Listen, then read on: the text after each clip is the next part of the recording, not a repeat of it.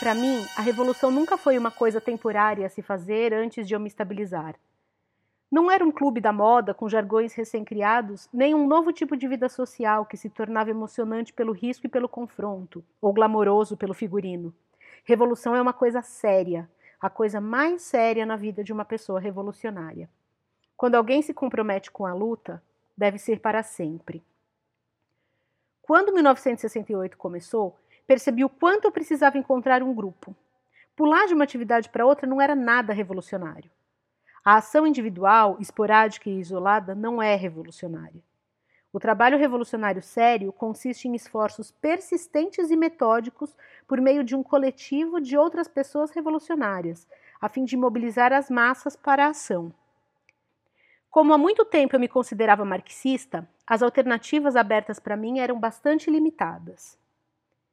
Eu já tinha começado a considerar a possibilidade de me afiliar ao Partido Comunista e tinha me envolvido em vários debates sobre isso. No entanto, como havia muitas perguntas sem respostas em minha mente, não me afiliei ao partido naquele momento. Desde o ensino médio em Nova York e desde o verão de 1962, quando fui à oitava edição do Festival Mundial da Juventude e de Estudantes em Helsinki, eu tinha mais ou menos perdido o contato com os membros do Partido Comunista.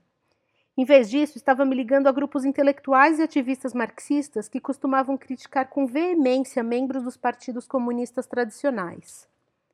Mais tarde, recordando o tempo que passei na Europa, percebi o quão profundamente fui influenciada pelo anticomunismo que permeava a esquerda europeia. Eu enxergava os partidos comunistas como muito conservadores e antiquados por sua atitude acrítica em relação à classe trabalhadora.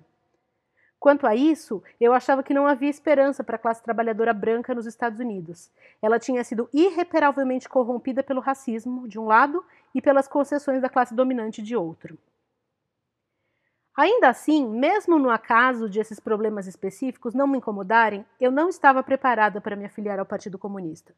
De qualquer modo, tornar-se comunista é assumir um compromisso vitalício que exige muita reflexão séria a respeito de possuir o conhecimento a força, a perseverança e a disciplina que uma pessoa comunista precisa ter. Nos primeiros meses de 1968, deixei em aberto a questão de me unir ao partido. O Partido dos Panteras Negras, entretanto, parecia flexível o suficiente para aceitar ideias marxistas.